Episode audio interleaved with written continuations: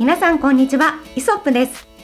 写真やカメラのお話を中心に今日も楽しくお届けしていきます。フォトグラファー河野です。フォトグラファーの松下です。お二人と一緒にカメラを学んでおります。キャンチャキです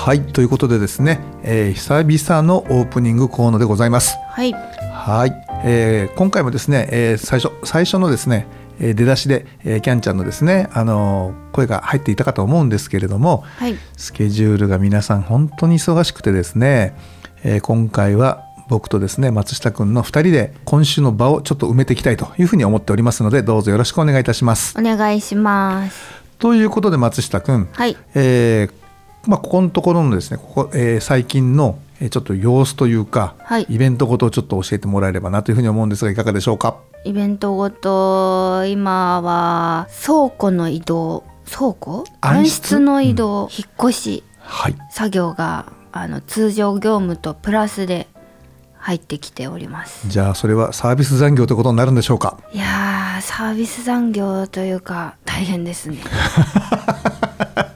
引っ越し引っ越しを己でするってかなり大変だなっていうのを思っておりますう。んまあねあの今までいた場場所もね本当は良かったんだけどね良かったんだけどなんかさはい。前まあこれどこか言わない方が絶対いいよねはい。なんかね左右のねあの、住民の方々のなんか荷物が共用部分のあの廊下になんかすっごい入り出してきたりとかなんかやばいよねあそこ。いやというかもう私あそこ嫌いだったんです。もうい 寄りつきたくなかったんです。怖かったんで。あー。でまあ別にねなんか嫌な感じがするところではないんだけどえっとね一番のやっぱり理由ははい。夏のね湿気がすごいってことだよね。そうですね。うん。まあ隣がなんだっけ？竹やぶ？杉やぶ？なんか竹やぶ？なんか藪の中というか本当にこう、まあ、自然緑がいっぱいあってすごくいいところではあるんだけど、はいなかなかねこうほらいつもいつもこう暗室にいるわけじゃないんではい。そうすると日々のねあのやっぱり湿気の管理っていうのなかなかこううまくできないじゃない、はい。うん、というところでそれが僕はね一番だったなっていう気がしたんですよね。なんか暗室に向いた湿度ではなかったですよね。そうだね。ちょっとねやっぱ湿度高かったかなっていうところで、まあ、後半ねあのなんだろう除湿機除湿専用のね、本当にあの業務用というか除湿機を買って、はい。えー湿度は下げていたんだけど、うんまあ、そもそものやっぱりねあの湿度が高いということはあまり場所としても、まあうん。不適だろうなとは我々特にねしこう湿気を嫌うものが多いじゃない、はい。うん、あのプリントだとかフィルムだとかね。はい。なのでやっぱりそこは良くないなということでずっとこう物件を探していてですね。はい。今いいところ見つけたんだよね。はい、うん。見つけました。日当たりがいい日当ところに、たりがいい。はい。ねまあ、そんなところに、えー今ですねせっせと荷物を、えーまあ、松下君河野単独でですねそれぞれ運んでいるような状況です。はい。はい。引っ越しって皆さんご自身でされるんですかね通常。あれじゃない？なんかアート引っ越しセンターとか使ってんじゃない？そのイメージが私も引っ越しってあったんですけど、うんうん。あのーこのエントランスという事務所に入ってから、うん。自分の引っ越しもうん。この事務所関係の引っ越しというか暗室とかうん。もろもろの引っ越しも己でするっていうことを学びました。松下君の知らないけどさ、はい、でもなんかしばらくうちの事務所の前に冷蔵庫があったりしてたじゃん。そうです。駐車場に冷蔵庫、冷蔵庫、コンロ、コンロと洗濯機。うん全部置かせていただいて。なんかもうその夜な夜な運ぶっていうのを、なんか夜逃げ屋さんみたいな感じだよね。はい、もう全部全部一人でやって最後の最後、うん。その大きいうん。なんですかあの冷蔵庫と洗濯機だけ河野さんと一緒に運んでもらってあとは自分でなんかすごい惨めな思いをしながらなんで惨めなんだよ。雨の日とかにあのー段ボール大きい段ボールをうん。運んでたら、その段階段から落ちるとか 一人でそういう危ないって。そうです。そういうことを経験しながら引っ越しって大変だなって思ったら、うん。思っていてうん。当分嫌だなって思っていたら今度は事務所の暗室の引っ越しということが舞い込んでまいりました。ああ松下君はなんでじゃあさ、はい。その何？アート引っ越しセンターみたいなさあの、はい。ああいう引っ越し業者さん頼まなかったの？もうその時間がなかったです。あれって全部こう詰めてうん。梱包して、うん。その日当日立ち会ってう、ん。でその引っ越し先にまた迎え入れるっていう作業が必要じゃないですか、もう時期的にうん。その時間がない時期にあの引っ越さなければいけなくなってしまって夜しかか時間なかったんです。まあしょうがないな。仕事上さ、俺たちほら明るいうちは写真撮ってなきゃいけないからね、はい。ああそっかそっか。そういうことだったんだね。時期でした。あー。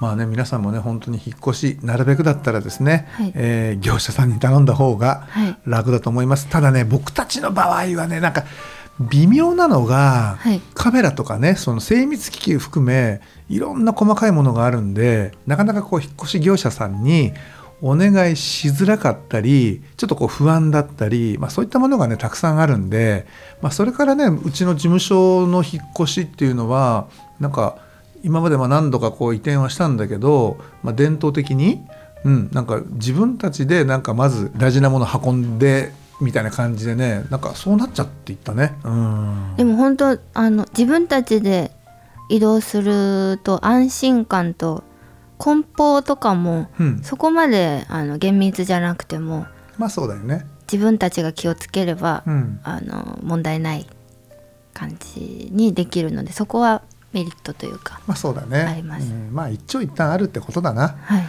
まあいずれにしてもね、あのあまりこう何度も何度も引っ越しをしないで済むようにね、はい。あのいい場所をきっちりみあの見つけてねやることが大事なんだなっていうことを、えー痛感しております。はい。あとは、まあ、今日ねあのキャンちゃんがお休みだからあれなんだけどお休みというかね、あのスケジュールが合わなかったんであれなんだけど、イソップのですね今ツイッター、まあ、X、はい、うん、のロゴなどが変わったのって皆さん気がつきました？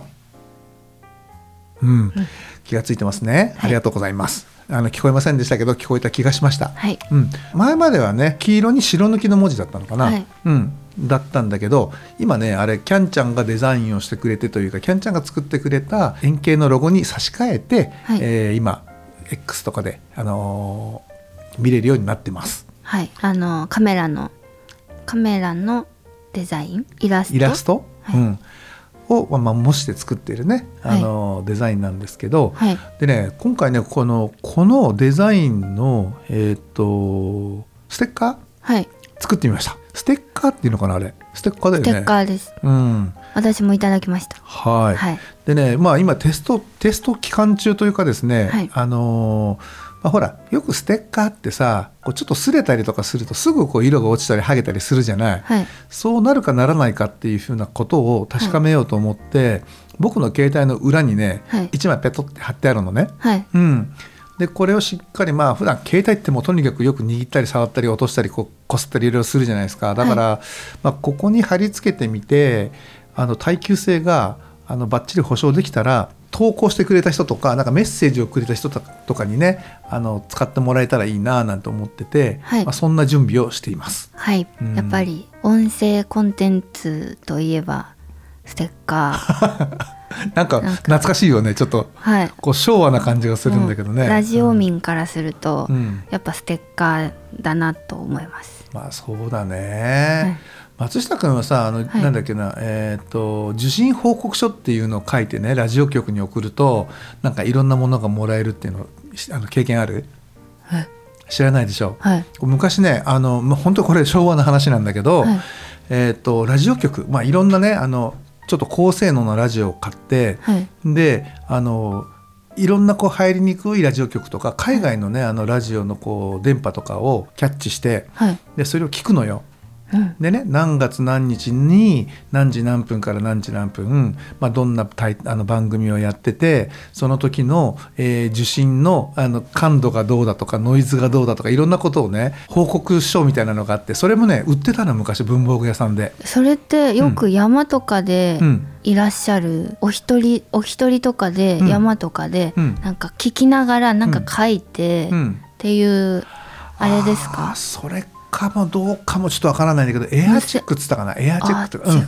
無線のあ無れじゃないのよ。うん、ラあのねラジオの番組とか、はい。そのラそのラジオ局が発信してる、うーまあ、電波というかね。だから文化放送だったら文化放送のうんラジオを聞いてくれてるなっていうことがちゃんと分かるような、えー内容なレポートでその時にその電波の受信状況だったりだとかあのいろんなものをね書くねちょっとフォーマットみたいなねその便箋みたいなのが、えー文房具屋さんに売ってて。へうん、ーでそれにそれにしっかりこう書いて、はい。えーラジオ局に送ると、うん確かにあなたはあのうちの電波ってかうちのねラジオを、えー聞きましたっていうねなんかねそういう証明書みたいなのとあとそのラジオ局がこうねやっぱステッカーとかねいろんなちょっとこまごましたものをうん。一緒に送ってくれるっていうの昔ねすごく流行ってたのよ。うん、ラジオでそうそうそうそう、うん。うんだからあのーソニーとかのねはい。ソニーとかねパナソニックあ、まあ、今ナショナル昔はナショナルだったのかな、はい。あの結構ねこう高性能なねいろんなバンドがこうねあの受信できるようなこうラジオがあってそれをみんなでこう頑張って買ってねなんか受信報告書を送ってなんかいろんなものをもらうっていうのがね僕らが学生学生の頃かなには流行ってた。僕もね北京放送とかねなんか なんかねいろんな日本語放送があったのよ。あ日本語なんですか？そうそうそうそう。の日本語放送だったりとかなんかそうあとはね何箇所かもらってるよ。ううん。ん、ちょっと具体的にもう忘れちゃったけどねずいぶん昔の話なんで、はい。なんかねそういうふうな、えーことをねやってたんで、だからラジオは本当によく聞いてた。うん、やっぱりそのラジオイコールステッカだね。ーはい。うん。ということなのであのあれですよね。リアルであってもうん。お渡しはしないけど、だからだから機嫌が良かったらあげようよ。機嫌機嫌いい時ありますかね？俺はあるよ。ありますか？なんか機嫌が良かったらこう調子に乗っちゃったらあげちゃうみたいなね、っていうのはあるけど、はい。基本的には、はい。なんかこんなネタをちょっとみんなであの話してみてよとかね、そんな風になんかネタをこう提供してくれたりとか、あとは僕たちがわからないことに対して、はい。なんか答えてくれたりとか、はい。まあ、そういう方にねあのぜひとも、まあ、記念にというかね、はい。あの使ってもらいたいなっていうふうに、あうん。使ってもらいたいというかどっかね目立つところに貼ってもらいたいなっていうふうにね、うん思ってます。はい。はい。はい。